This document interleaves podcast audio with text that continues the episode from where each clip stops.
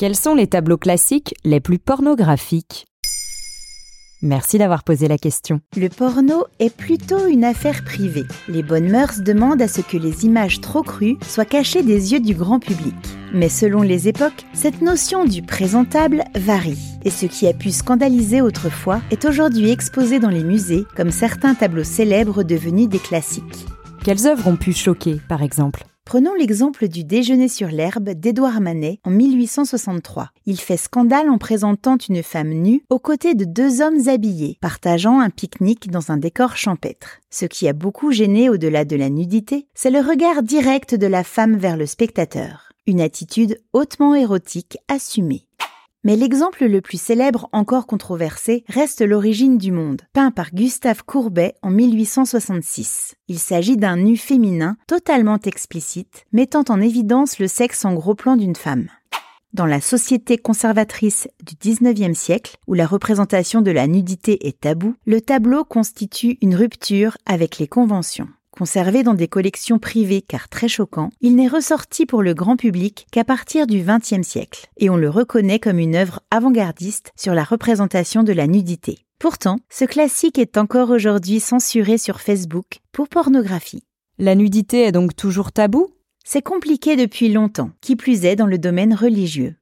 On peut citer une autre œuvre célèbre exposée aux yeux de tous au Vatican, le Jugement dernier, peint par Michel-Ange entre 1536 et 1541. Cette fresque monumentale orne l'autel de la chapelle Sixtine et des millions de visiteurs la contemplent chaque année. On y voit la scène biblique du jugement final avec le Christ en juge céleste, entouré d'anges et de saints, séparant les élus des damnés. Jusqu'ici tout va bien. Mais la nudité des figures humaines dans la fresque, notamment des hommes cette fois, choque certains membres de l'Église catholique et de la société de l'époque.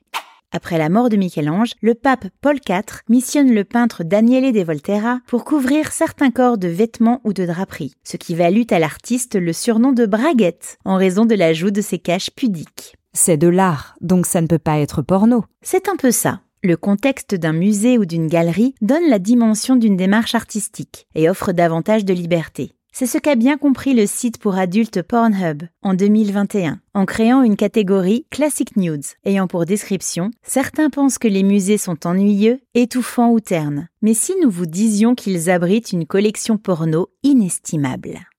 La rubrique regroupe des reproductions d'œuvres de nus classiques en scénettes filmées avec des acteurs et actrices pornographiques. Ils rendent ainsi hommage à leur façon à la Mara nue de Goya, à l'origine du monde de Courbet ou à la naissance de Vénus de Botticelli. Évidemment, ça n'a pas plu à tout le monde. Le Louvre porte plainte, ainsi que la Galerie des Offices de Florence en Italie, forçant Pornhub à retirer une partie de ses vidéos. Comme quoi, on ne peut pas toujours faire de l'art et du cochon. Maintenant, vous savez. Un épisode écrit et réalisé par Béatrice Jumel. Ce podcast est disponible sur toutes les plateformes audio. Et si cet épisode vous a plu, n'hésitez pas à laisser des commentaires ou des étoiles sur vos applis de podcast préférés.